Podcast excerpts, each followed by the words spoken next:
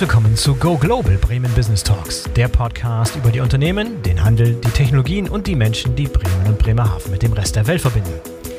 Der Go Global Bremen Business Talks Podcast ist ein Gemeinschaftsprojekt der Wirtschaftsförderung Bremen, der Handelskammer Bremen und der Bremer Senatoren für Wirtschaft, Arbeit und Europa. Ich bin euer Host Boris Felgendreher und in der heutigen Folge geht es um das gerade in Kraft getretene Lieferketten-Sorgfaltspflichtengesetz. Seit dem 1. Januar gilt das für Unternehmen mit über 3000 Mitarbeitern, aber was oftmals unterschätzt wird, ist, dass das Inkrafttreten des Gesetzes auch eine Reihe von Auswirkungen auf KMUs, also kleine und mittelständische Unternehmen, haben kann. Um das besser zu verstehen, haben wir uns Dr. Lothar Harings ins virtuelle Go Global Studio eingeladen.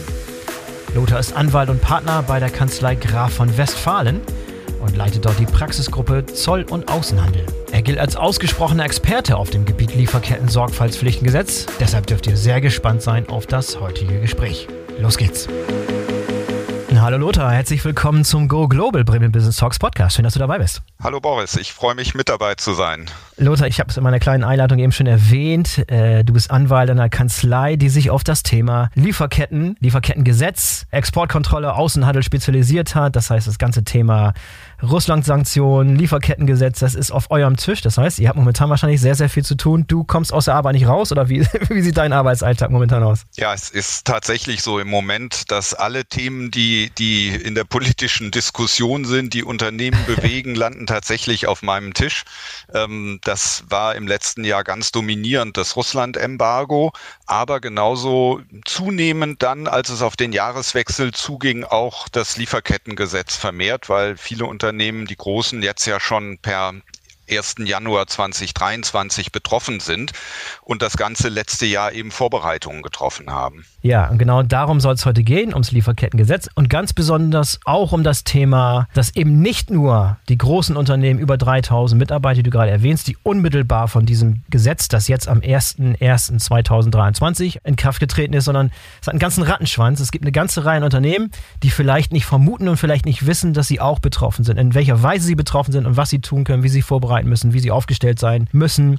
Darum soll es heute gehen. Und dazu muss ich vielleicht ganz kurz sagen, dass ich sehr, sehr häufig noch Gespräche führe, so anekdotisch mit Unternehmern, gerade aus Mittelstand, die dieses Lieferkettengesetz, so wie es jetzt in Kraft getreten ist, immer noch sehr, sehr kritisch beäugen und kritisch kommentieren, die immer noch sagen, das ist ein Gesetz, das völlig weltfremd ist, was an den Bedürfnissen sowohl der Unternehmer aus Deutschland als auch an den Bedürfnissen der Menschen, die in Lieferketten arbeiten, komplett an, an der Realität vorbeigeht, an den Bedürfnissen vorbeigeht, dem Ganzen sehr, sehr kritisch gegenüberstehen.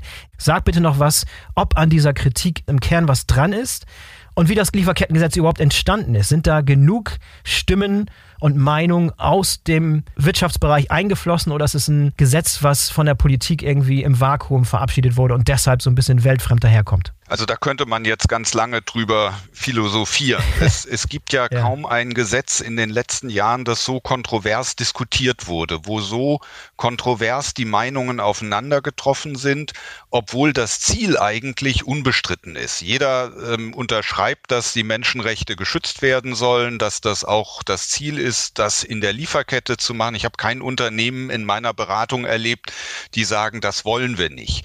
So, die Frage ja. ist einfach, inwieweit bürdet man den Unternehmen hier in Deutschland Verantwortung, administrative Verantwortung, rechtliche Verantwortung mit harten Bußgeldfolgen auch auf, das sicherzustellen. Und das ist einfach ähm, wirklich ein echter Paradigmenwechsel gegenüber der Vergangenheit. Unternehmen konnten sich in der Vergangenheit darauf verlassen, dass ihre Vertragspartner im Ausland die Vorschriften einhalten. Und wenn sie das nicht gemacht haben, dann war das sozusagen nicht das hiesige Problem. Ja, man, ja. Es, es gibt den Staat im Drittland, der hat dafür zu sorgen, dass in seinem Bereich die Gesetze eingehalten werden. Und die Bundesrepublik kann natürlich mit diplomatischen Mitteln Situationen von Menschenrechten verbessern für bestimmte Gruppen. Die kann ähm, äh, Infrastruktur verbessern, damit das alles ähm, richtig funktioniert. Und die Kritik gerade von den Verbänden, gerade ist auch ähm, vom deutschen Industrie, von der deutschen Industrie- und Handelskammer nochmal massiv Kritik geäußert worden. Die knüpft eben daran, dass man diese Verantwortung jetzt den Unternehmen auferlegt, dass man ähm, mhm. sozusagen das, was der Staat vermeintlich nicht geschafft hat durch Entwicklungspolitik, durch seine Einfluss im, in der Diplomatie, dass das jetzt den Unternehmen aufgebürdet werden soll. Ähm, und das, da steckt schon ein, ein Kern Wahrheit drin. Ähm, ich glaube aber, dass man es nicht ganz so dogmatisch sehen sollte. Und ich, ich erlebe in der Praxis, ähm, in der Beratung wirklich von, von vielen hunderten Unternehmen, die, die wir betreut haben und betreuen, ähm, dass die da relativ pragmatisch herangehen und ähm, häufig die Auffassung schon ist, ja, wir wollen uns dieser Verantwortung stellen, aber es muss begrenzt sein. Und ich glaube, diese Grenze, die wird eben nicht so deutlich im Gesetz. Ähm, da sind sehr viele unbestimmte Rechtsbegriffe drin, Angemessenheit im Rahmen des Möglichen, des Zumutbaren. Ähm, das ist auch richtig, weil das kann man nicht ähm, ganz klar regeln, weil das Gesetz eben für DAX-Unternehmen wie für den Mittelständler gilt. Wir kommen ja noch auf die Frage der, äh, der, der ähm, Arbeitnehmerschwellen und Unternehmen, die weniger äh, als die, als die äh, 1000 oder 3000 Arbeitnehmer haben. Also deswegen muss das Gesetz eine Offenheit haben. Aber diese Offenheit macht es natürlich so schwierig, wenn damit mit Verstößen am Ende auch extreme Bußgelder verbunden sind. Und diese Unsicherheit, das ist das, was viele Unternehmen jetzt umtreibt. Und da hat die äh, Politik, da hat das BAFA als zuständige Behörde durchaus einige Signale gegeben und gesagt, wir wollen das gerne mit Augenmaß handhaben. Aber das ist eben nicht verlässlich. Das Gesetz ist so in der Welt, wie es ist. Und der Einfluss auf die Politik wird von beiden Seiten ausgeübt, von Unternehmerverbänden wie auch von Verbänden, die dieses Gesetz wirklich ähm, äh, mit, mit großer ähm, Vehemenz und Durchsetzung angewandt sehen wollen. Und diese, mhm. dieses Spannungsfeld, das wird sich so schnell auch nicht auflösen lassen. Okay, dann lass uns auch mal noch ein paar grundlegende Dinge aus dem Weg räumen, bevor wir in Spezifika gehen.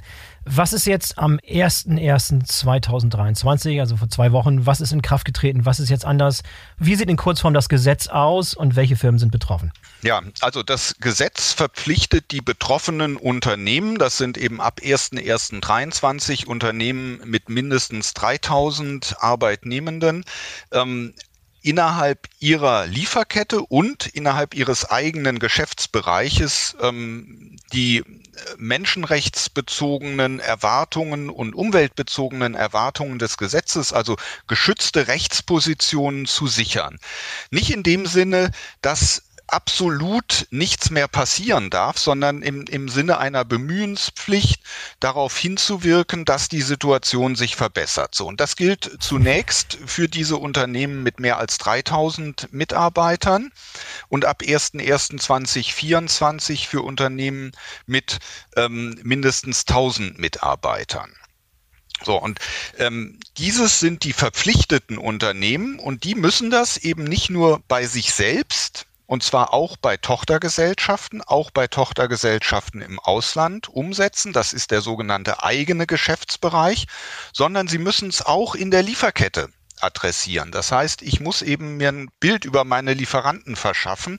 Ich muss schauen, welches Risiko geht von diesen Lieferanten aus und dann muss ich diese Risiken bewerten und ich muss äh, Informationen einholen. Ich muss Möglichkeiten der Einwirkung vorsehen. Also ich muss an die Verträge rangehen. Das ist ein sehr großer Aufwand, ähm, weil ich am Ende in der Lage sein muss, dazu verpflichtet mich das Gesetz, auf diese Lieferanten, auf die Lieferkette einzuwirken und Verstöße, die ich dann feststelle, auch abzustellen, Risiken zu minimieren und das kann ich aber nicht, wenn ich nicht die vertragliche Möglichkeit dazu habe. Ja, und, und mhm. das bedeutet, Unternehmen müssen miteinander sprechen, müssen Verträge neu verhandeln, müssen auch über Rahmenbedingungen sprechen. Es gibt äh, wunderbare Beispiele, wo das Gesetz eigentlich genau so funktioniert, wie es intendiert war, dass in bestimmten Ländern, etwa bei Kakao, Löhne erhöht werden, damit die Kinder von Arbeitern nicht mehr arbeiten müssen, sondern eben Schulbildung bekommen. Das ist die, die klassische Intention des Gesetzes und das unterschreibt jeder. Ähm, so, aber viele Unternehmen sind eben davon betroffen und da ist die Situation nicht so einfach, weil sie gar nicht diesen Zugriff auf die Drittländer haben und auf die Unternehmen dort, weil die Lieferkette länger ist, weil sie viel diversifizierter ist. Wenn ich also in an Produkte aus dem Maschinenbau oder ein Auto ähm, mal denke, da habe ich eben nicht eine Lieferkette, die auf einen, Roh auf einen Rohstoff ausgerichtet ist am Ende, den Kakao, sondern da habe ich halt 100.000 Materialien, die da einfließen. Und das ist eben diese Herausforderung, ähm, mit der sich viele Unternehmen schwer tun und wo wir auch nicht wissen, wie das BAFA das im Ergebnis handhaben wird. Also wir wissen, dass man priorisieren darf. Ich darf mich auf die Kernrisiken erstmal stützen. Ähm, ich muss also als Beispiel, wenn ich ähm, ähm, ja, ein Auto herstelle, dann habe ich ähm, Risiken, im Wesentlichen bei den, bei den Hauptbestandteilen, um die ich mich kümmern darf. Dann muss ich mit meiner Risikoanalyse nicht bei dem Büromaterial anfangen, ähm, das vielleicht auch noch verwendet wird. Natürlich in der Produktion, um bestimmte Dinge aufzuzeichnen. Das ist aber nicht das typische Risiko eines Automobilherstellers. So, und, und das alles steht aber nirgendwo eindeutig, sondern das wird geregelt durch diesen Begriff der Angemessenheit und der Priorisierung. Und ähm, diese, ja, das ist eine, eine Zwickmühle, in der sich Unternehmen finden und wo man dann, äh, also wo wir dann häufig ins Spiel kommen und sagen, äh, wir müssen das auflösen, man muss eben ein Konzept machen, eine Strategie, wie man damit umgeht. Das Schlechteste ist gar nichts zu tun vor lauter Ratlosigkeit. Und wenn ich dieses Konzept mache, und eben sage, ich äh, differenziere zwischen Risiken, ich differenziere zwischen Ländern, in denen Zulieferer ansässig sind, ich differenziere auch zwischen den Zulieferern. Halten die bestimmte Standards ein oder nicht? Das ist im Automobilbereich nur sehr häufig der Fall, aber in anderen Bereichen wieder nicht so. Ähm, und dann kriege ich so ein Risikocluster ähm, nach dem ich vorgehen kann und wo ich dann auch sagen kann, ich habe jetzt vielleicht 500 Unternehmen oder 100 identifiziert, wo ich ein relativ hohes oder ein höheres Risiko sehe und auf die fokussiere ich mich dann. So, das ist alles ganz leicht gesagt, wenn das eben nur eine Handvoll Zulieferer wären. Wenn ich jetzt aber 10.000 oder 100.000 Zulieferer habe, dann kann ich diese Arbeit natürlich gar nicht händisch machen. Dann muss ich wieder eine Software einsetzen, ähm, die eine solche Risikoanalyse im Kern erstmal ähm, IT-gestützt vornimmt und dann kann ich eben nur später auf den Ergebnissen aufbauen das sind die im, im, Kern die Herausforderungen. Dann ähm, hängt natürlich ganz viel an Dokumentation dran. Ich muss die Ergebnisse dokumentieren, ich muss einen Jahresbericht erstellen. Wenn ich Feststellungen habe, muss ich Präventionsmaßnahmen und Abhilfemaßnahmen ergreifen und das Ganze immer äh, vor dem Hintergrund, ähm, wenn ich einen Fehler begehe als Unternehmen, wenn ich das nicht äh, mit der gebührenden Sorgfalt tue, wenn ich zu wenig mache, äh, dann besteht die Gefahr, dass später ein Bußgeld verhängt wird. Ich will das aber das gar nicht unter dem Aspekt des Bußgeldes betrachten. Ich will kein, kein äh, äh, nicht mit Angst arbeiten, weil ich glaube, das ist äh, nach dem, was wir erwarten und auch nach den Erfahrungen, die wir mit dem BAFA und mit anderen Bußgeldbehörden haben, rechne ich nicht damit, dass in, im ersten Jahr oder im zweiten Jahr extrem hohe Bußgelder, also der Rahmen geht bis 800.000 Euro. Bei großen Unternehmen ähm, wird es anhand des Jahresumsatzes bemessen, kann also noch deutlich darüber hinausgehen. Ähm, und dann gibt's noch eine Steigerungsmöglichkeit. Also es sind Millionen Bußgelder möglich. Nach den Erfahrungen macht die Behörde davon aber wirklich nur in Extremfällen und auf keinen Fall bei ähm, fahrlässigen Verstößen Gebrauch. Ja, und das muss man im Blick behalten, wenn man über die Bußgelder spricht. Also es geht nicht darum, Angst äh, zu machen. Das ist, glaube ich, beherrschbar. Aber es ist eben eine Unsicherheit, es ist ein Risiko. Und man darf neben den Bußgeldern auch nicht vergessen, ähm, dass äh, hier mit dem Gesetz den ähm, ähm, Interessenvereinigungen, Gewerkschaften, NGOs ähm, bestimmte Rechte eingeräumt werden, auch das Gesetz durchzusetzen. Ähm, also die können vor Gericht klagen im Wege der sogenannten Prozessstandschaft für betroffene Personen. Ähm, sie können Beschwerden beim BAFA einreichen über einzelne Unternehmen. Jeder kann das. Das BAFA hat extra eine, eine Website eingerichtet, also ein mhm. äh, sozusagen das, was von Unternehmen erwartet wird, Whistleblowing, Hinweis Hinweisgebergesetz. Das macht das BAFA bei sich sozusagen um Unternehmen böse gesagt würde man sagen, denunzieren zu können, also um auf Missstände hinweisen zu können. Diese, diese Bußgelder, von denen du gerade gesprochen hast, diese 800.000 oder lass mal eine Million sein für ein großes Unternehmen, ist wahrscheinlich, ich sag's mal ganz salopp, Peanuts im Verhältnis zu dem Image-Schaden, der entsteht, wenn du tatsächlich ein Problem in deiner Lieferkette hast.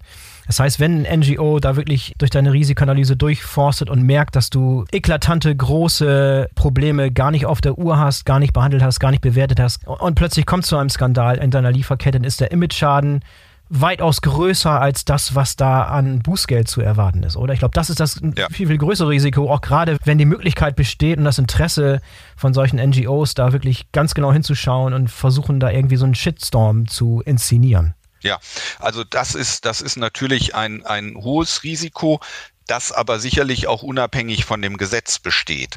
Ähm, das gibt's immer ja. schon, dass Stakeholder ähm, Einfluss darauf ausüben. gibt auch viele Unternehmen, die nicht erst seit dem 01.01.2023 Nachhaltigkeit sich auf ihre Fahnen schreiben, sondern ähm, schon lange vorher auch ähm, bemüht sind, bestimmte Grundsätze einzuhalten. Das Gefährliche an dem Gesetz kann sein, das sehen wir bisher ich würde sagen, in Einzelfällen, dass sich Unternehmen aus Märkten komplett zurückziehen. Wir haben, äh, es gibt erste Berichte, dass etwa Baukonzern, ein Baukonzern aus Afrika sich verabschiedet hat als Markt, weil er fürchtet, dass er eben die Anfor den Anforderungen des Gesetzes nicht gerecht werden kann. Und das ist entgegen der Intention des Gesetzes. Das Gesetz sagt ausdrücklich, wir wollen nicht das Unternehmen, oder die Begründung sagt ausdrücklich, wir wollen nicht das Unternehmen sich zurückziehen, sondern die sollen ja gerade ihren Einfluss geltend machen, um die Situation zu verbessern. Aber wenn ich im Rahmen einer Risikobewertung dazu komme, ich habe ein hohes Risiko, ich habe wenig Möglichkeiten auf meine Lieferanten einzuwirken, indem ich die Situation also gar nicht verbessern kann, dann ist es für mich durchaus eine nachvollziehbare Entscheidung des Managements zu sagen, dieses Risiko gehen wir gar nicht erst ein. Aber mhm. das ist gerade nicht, nicht, nicht bezweckt mit dem Gesetz, dass sich deutsche Unternehmen, die also noch vielleicht ein höheres Verständnis dafür haben, aus besonders kritischen Märkten zurückziehen und den Markt eben Unternehmen aus anderen Teilen überlassen, ähm, die da weniger skrupulös sind. Ja, so Baufirmen in Afrika war ein Beispiel. Gibt es weitere Beispiele von Unternehmen, die sich aus bestimmten Märkten zurückziehen? Also ich habe es konkret in, in meiner Praxis jetzt noch nicht erlebt. Ich erlebe gerade wirklich das Gegenteil, dass Unternehmen sehr sorgfältig diese Risiken analysieren und für sich entscheiden, wir gehen transparent damit um. Ähm, wir haben äh, Beispiele, die auch durch die Presse gehen im Hinblick auf seltene Erden, die in China etwa abgebaut werden. Ähm, wir haben jetzt gerade ähm, den Fund in Schweden, äh, der gestern in der Presse war, von, von seltenen ja. Erden, aber typischerweise gibt es diese Vorkommnisse eben nicht in Europa und in demokratisch regierten Ländern. Das heißt, ich habe bei bestimmten Rohstoffen eine solche Tendenz in autoritären Staaten sourcen zu müssen. Und da habe ich nur bescheidenen Einfluss auf die Unternehmen, die dort tätig sind.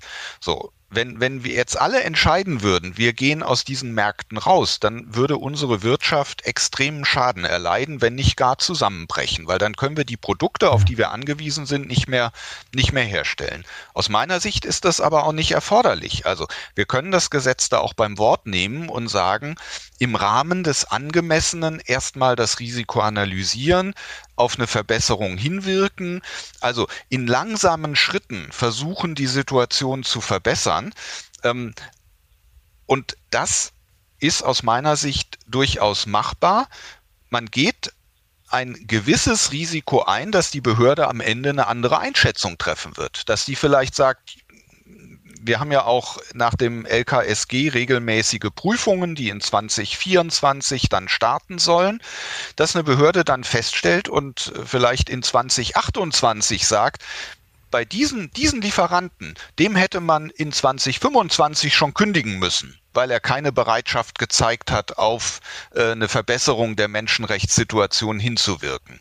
Die Aussage, die das BAFA bisher trifft, ist, wir akzeptieren die Risikoeinschätzung von Unternehmen, wenn sie sich auf Tatsachen stützt, wenn sie ähm, sozusagen begründet erscheint.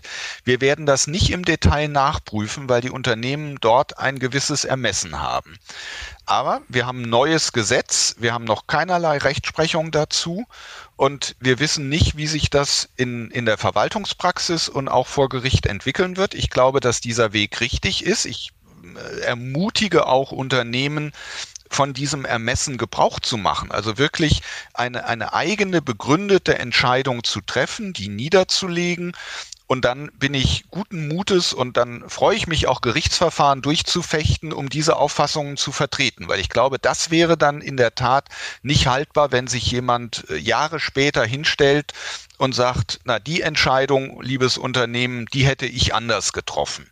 Das ist eben nicht Sinn des Gesetzes, dass ein Richter nach fünf Jahren sagt, ich hätte anders entschieden, sondern er muss sagen, hat das Unternehmen im Rahmen der Grenzen, die das Gesetz eröffnet, hat das eine, eine vertretbare Entscheidung getroffen. Und ich glaube, wenn man, wenn man sich bemüht dazu, wenn man das vernünftig dokumentiert und wenn man die Verfahren einhält, die das Gesetz eben vorsieht, dann kann man das machen. Sag bitte auch noch gerne was zum BAFA selber. Die Überwachung der Einhaltung des Lieferkettengesetzes ist eine kleine Aufgabe des BAFA. Die haben normalerweise ganz andere Sorgen, ganz andere Aufgaben.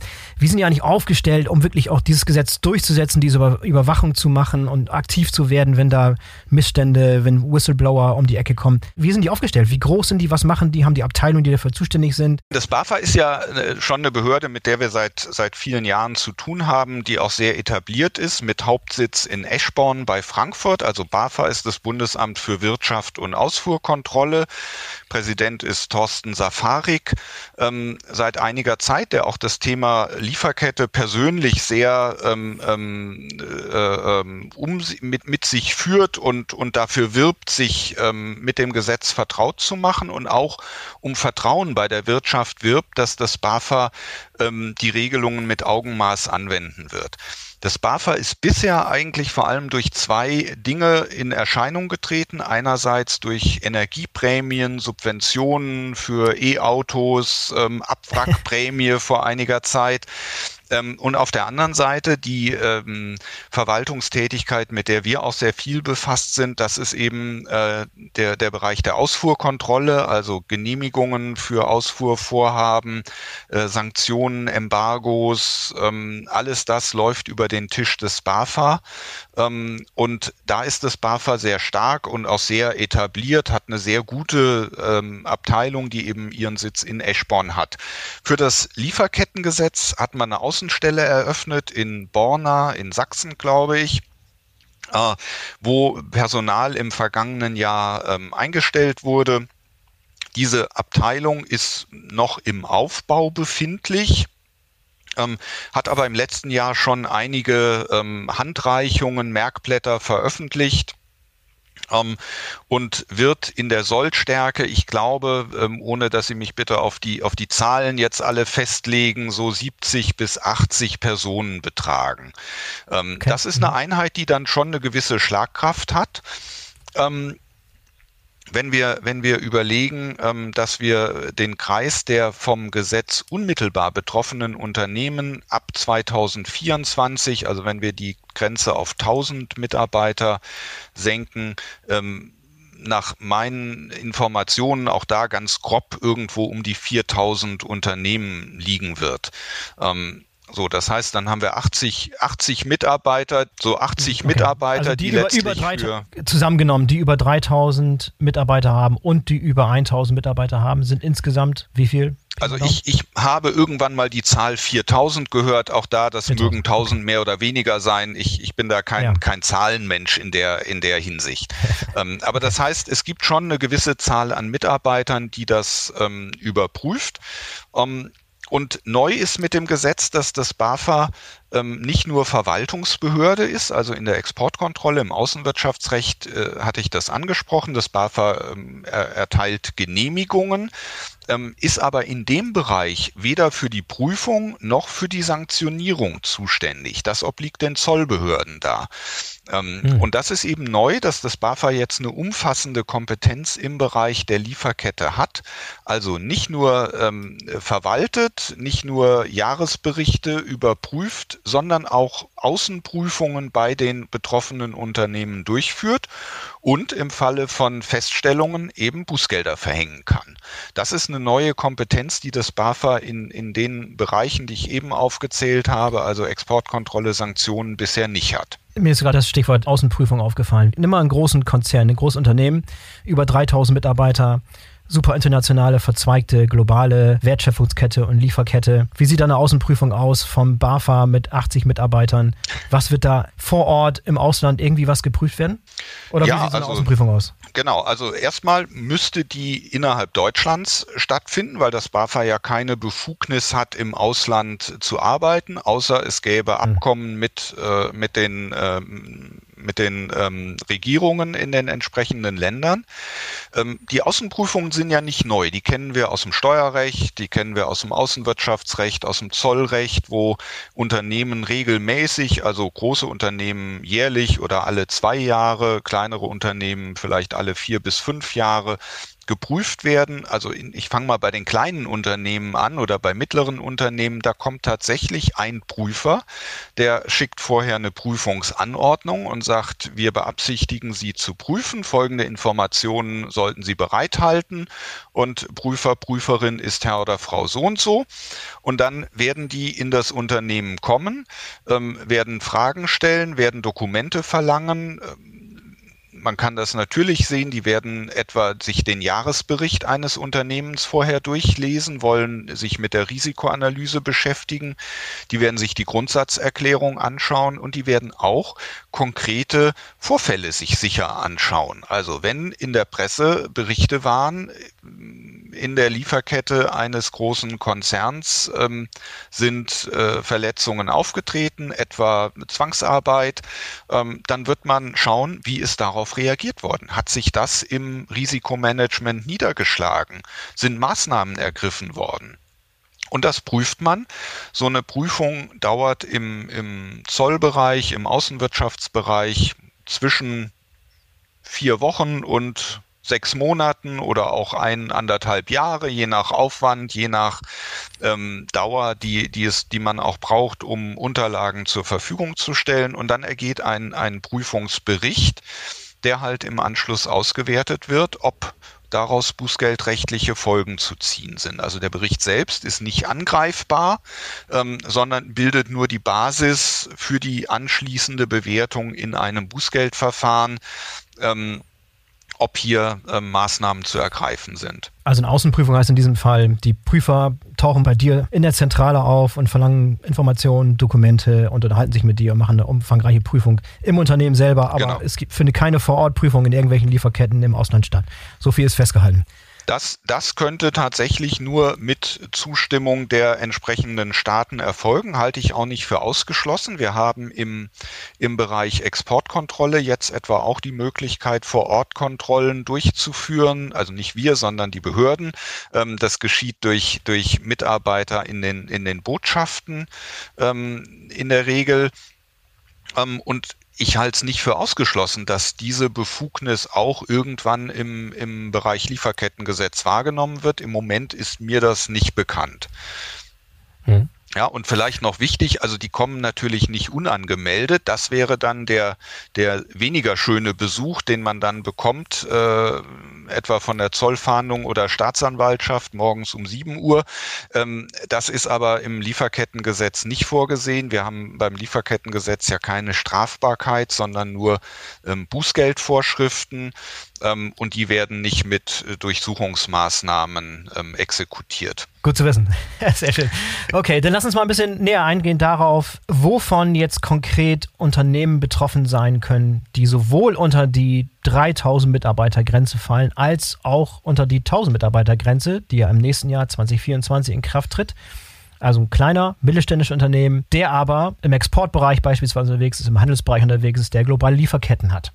Der vielleicht auch Teil der Lieferkette eines anderen Unternehmens sein kann. Und das ist nämlich, glaube ich, der Knackpunkt. Setzt da bitte gerne an, wie auch diese Unternehmen, die jetzt vielleicht der Meinung sind, dass sie aus dem Schneider sein und irgendwie davon gar nicht betroffen sein und da nichts mit zu tun haben, wie die auch ganz konkret betroffen sein können, heute schon. Ja, jedes, jedes Unternehmen, das ähm, sozusagen bei der Lektüre des Gesetzes ähm, äh, jubiliert hat und gesagt hat, wunderbar, wir fallen ja nicht äh, und über, wir erreichen diese Schwellenwerte nicht, deswegen betrifft uns das Gesetz nicht, wird sich in den letzten Wochen ähm, massiv gewundert haben, weil das sehen wir jetzt tatsächlich schon.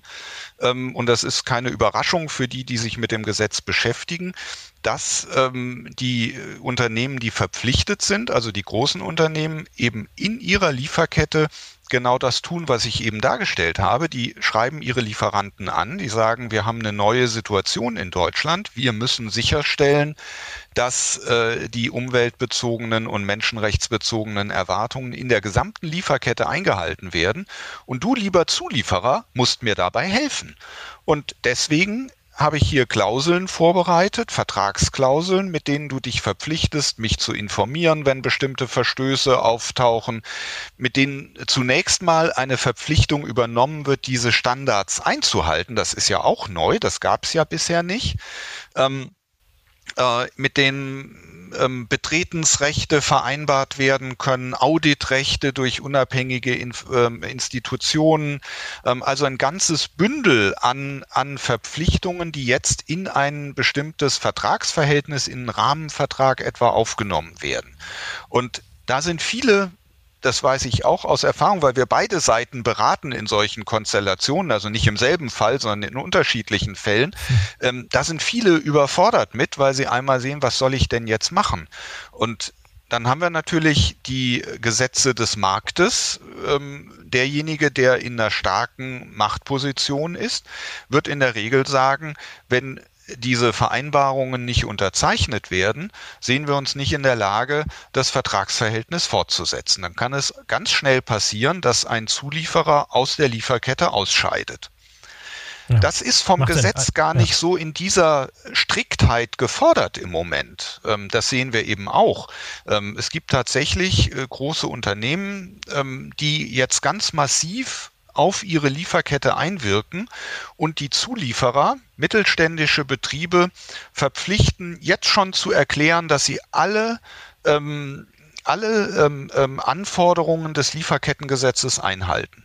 Das können die natürlich gar nicht, weil keiner hat sich ja bisher so intensiv damit beschäftigt in den kleineren Unternehmen.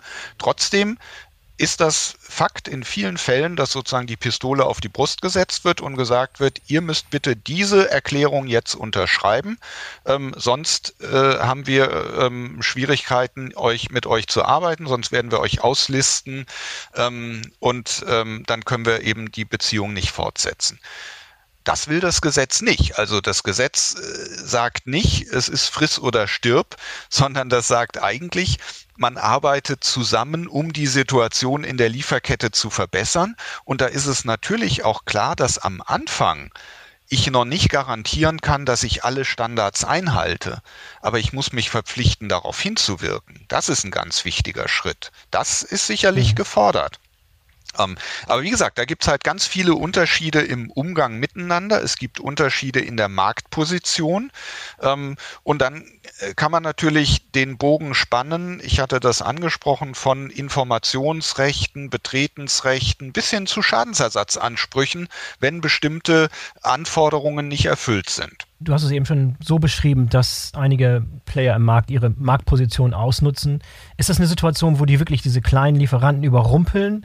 Und die dazu zwingen, irgendwelche Verträge anzupassen und Schadensersatzansprüche eventuell in, in, Kauf nehmen, weil sie einfach die stärkere Marktposition haben und weil die Kleinen überfordert sind und irgendwie auch kein Machtmittel haben und die rechtlichen Mittel auch gar nicht haben, solche Sachen zu prüfen.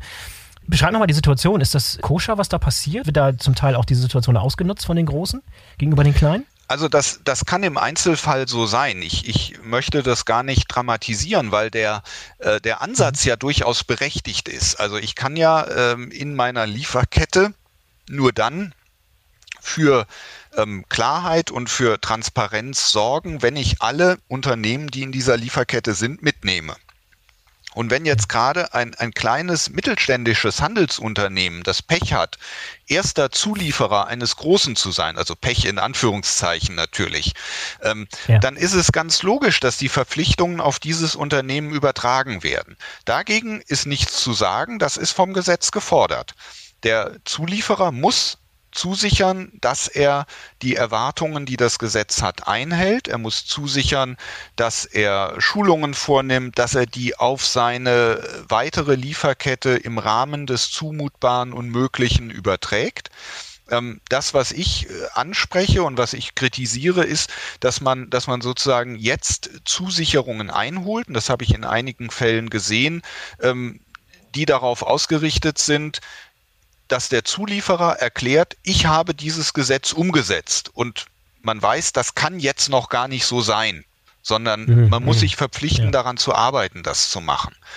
Ähm, das ist eine, eine Situation, die besteht so, die gibt es in vielen Fällen. Es gibt aber auch viele Fälle, ähm, wo man wirklich partnerschaftlich miteinander umgeht, wo man sagt, wir haben jetzt eine Verpflichtung aus dem Gesetz, ähm, wir müssen hier Dinge ändern und liebe Zulieferer, ihr müsst mitwirken im Rahmen eurer Möglichkeiten. Und, und ich glaube, da ist eben ganz wichtig dieses im Rahmen der, der jeweiligen Möglichkeiten. Also ähm, wir haben ähm, man, muss halt unterscheiden, wenn ich ähm, als äh, Einzelhandelskette Verträge etwa mit, mit den großen Herstellern ähm, von, von Lebensmitteln abschließe.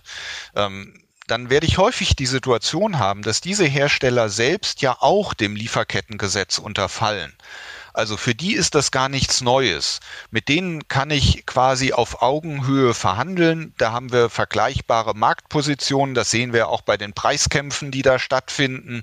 Mhm. Ähm, das, mhm. das wird sich irgendwo einpendeln. Ähm, so, und Schwierig ist es immer dann, wenn ich irgendwo ein verpflichtetes Unternehmen habe und dahinter in der Lieferkette eben ganz, ganz kleine Handelsunternehmen. Das ist für mich so ein typisches Beispiel, weil das sehen wir eben relativ selten. Wir haben klassische, traditionelle Importeure von Lebensmitteln etwa. Ähm, das sind Firmen, häufig in Bremen oder Hamburg angesiedelt mit 30 bis 40, 80 Mitarbeitern, die weltweit unglaublich gut vernetzt sind, die eben Sourcen in aller Welt, ihre, ihre Märkte haben, ähm, die aber natürlich nicht ein Compliance-System vorhalten, wie es die ganz großen Unternehmen tun können. Und da ist es wichtig, und da wäre es aus meiner Sicht auch wichtig, eben Rechtssicherheit für diese Unternehmen zu schaffen und diesen Rahmen, was ist machbar, was ist zumutbar für die, ähm, mhm. den besser, besser zu klären. Und das, wie gesagt, ich habe gesagt, ich, ich bin da durchaus in der Beratung auch mutig und sage, man muss jetzt nicht ähm, ähm, äh, wirklich überall das, das Luxus-Compliance-Programm, also den Rolls-Royce sozusagen, ähm, in der Lieferkette auflegen. Es reicht manchmal ähm, auch de, der Mittelklasse-Wagen dann. ähm, ja. Aber das sind alles Schlagworte. Im Einzelnen ist es eben schwierig, diese Grenzen zu ziehen. Und das BAFA und auch die Ministerien sagen, äh, der Grundsatz der Angemessenheit ist schön und gut, aber in erster Linie muss es wirksam sein, was gemacht wird. So, und, und da haben wir einen Zielkonflikt, ähm, weil ich da eben wenig Einflussmöglichkeiten habe. Also wenn ich ein kleines, äh, bleiben wir mal hier, weil wir jetzt äh, bei, dem, bei den Bremen Business Talks sind, ein Bremer Handelsunternehmen habe, ähm, das von einem großen Zulieferer in Asien sourced, ähm, dann sind die Möglichkeiten für dieses kleine Unternehmen einzuwirken beschränkt. Dann kann man hoffen, dass dieser große Zulieferer auch noch andere Kunden in Deutschland hat oder in Europa, wo ja auch demnächst die, die europäische Richtlinie kommen wird, so dass der ein eigenes Interesse hat, sich an den äh, Dingen zu beteiligen und seine Verpflichtungen zu erfüllen. Ähm, aber wenn ich dann als kleines Unternehmen dem großen Zulieferer gegenüberstehe, da tue ich mir schwer. Oder wir haben äh, Beispiele hier aus der Landwirtschaft, ähm, äh, Zulieferer, Erzeugerbetriebe, die drei oder fünf Mitarbeiter, häufig Familienangehörige haben. Ähm, deren Lieferkette besteht auch darin, dass sie zum Beispiel Traktoren kaufen. So, Traktoren bei großen Landmaschinenherstellern. Soll jetzt der einzelne Landwirt hingehen ähm, und dem großen Landmaschinenhersteller sagen, ich kaufe deinen Traktor aber nur, wenn du mir bestätigst, dass du meine Erwartungen einhältst. Und nicht nur meine, sondern auch die meines Kunden, also meines Abnehmers kommen wir auch in Schwierigkeiten. Darf ich überhaupt offenlegen, wer der Abnehmer ist im Einzelnen? Und was macht der Landmaschinenhersteller? Der verkauft nicht nur einen Traktor, sondern der verkauft 100.000 Traktoren an 100.000 verschiedene äh, Kunden und kriegt von all diesen die Erklärungen und kriegt von all denen gesagt, ihr müsst die Erwartungen unserer Kunden einhalten.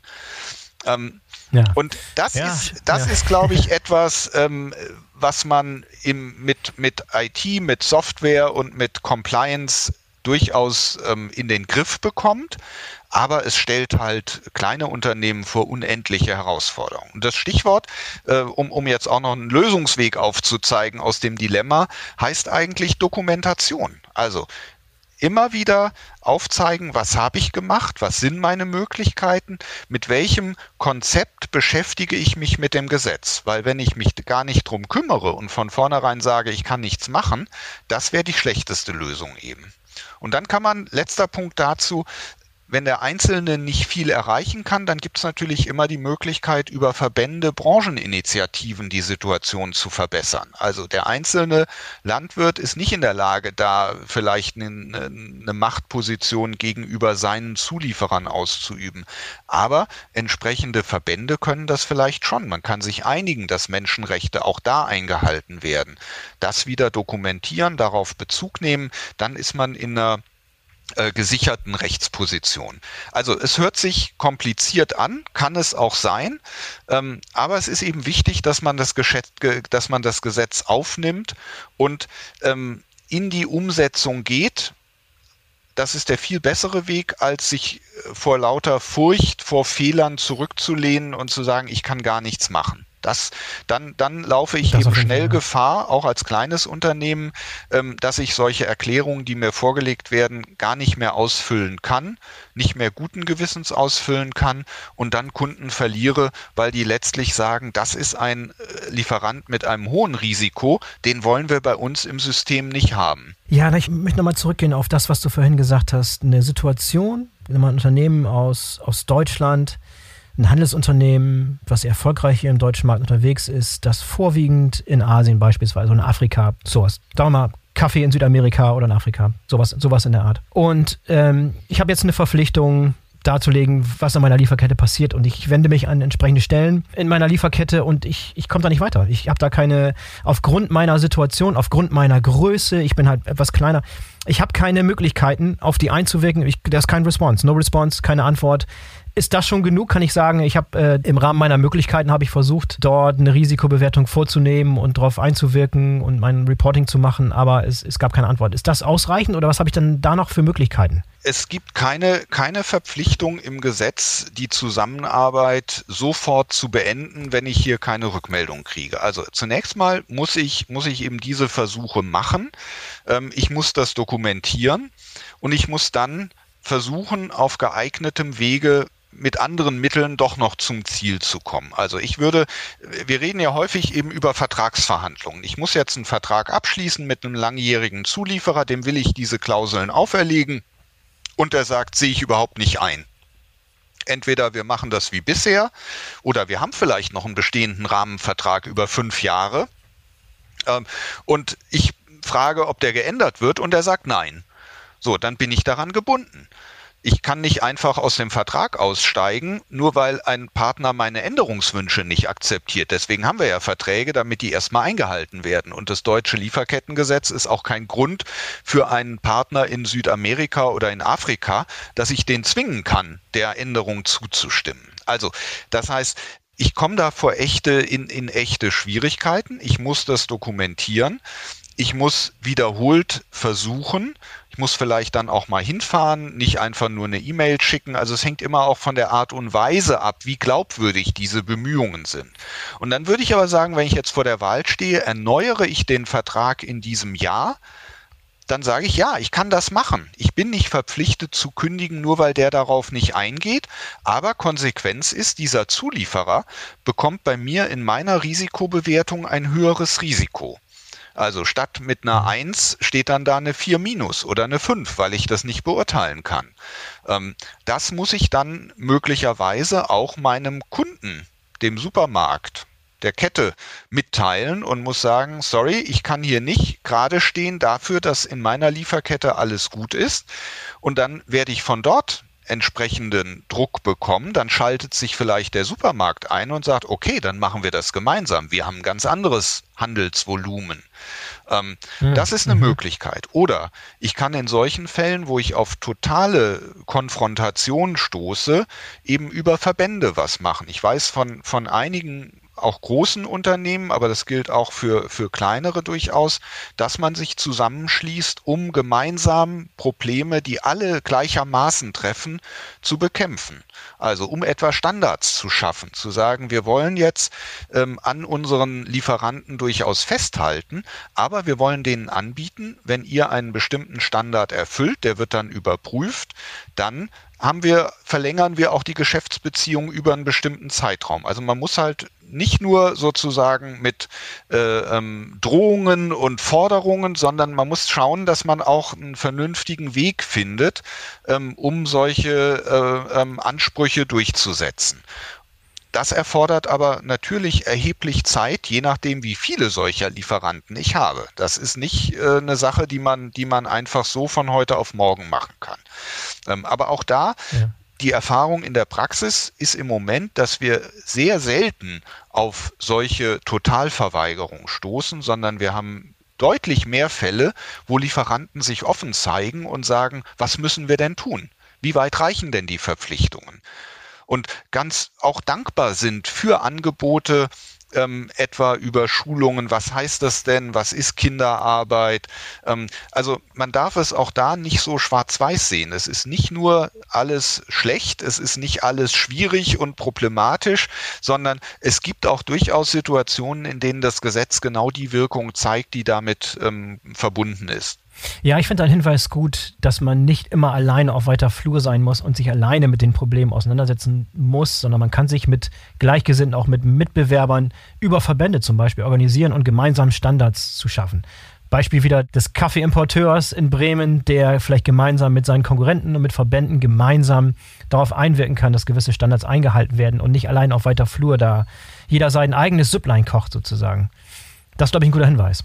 Ja, also das ist ganz, ganz wichtig. Ähm, und das ist, glaube ich, auch der Weg, wie, wie kleine, mittlere Unternehmen besser, besser damit klarkommen, ähm, indem sie einfach den Markt auch beobachten, sich austauschen im Rahmen der kartellrechtlichen Grenzen natürlich, äh, wenn die einschlägig sind.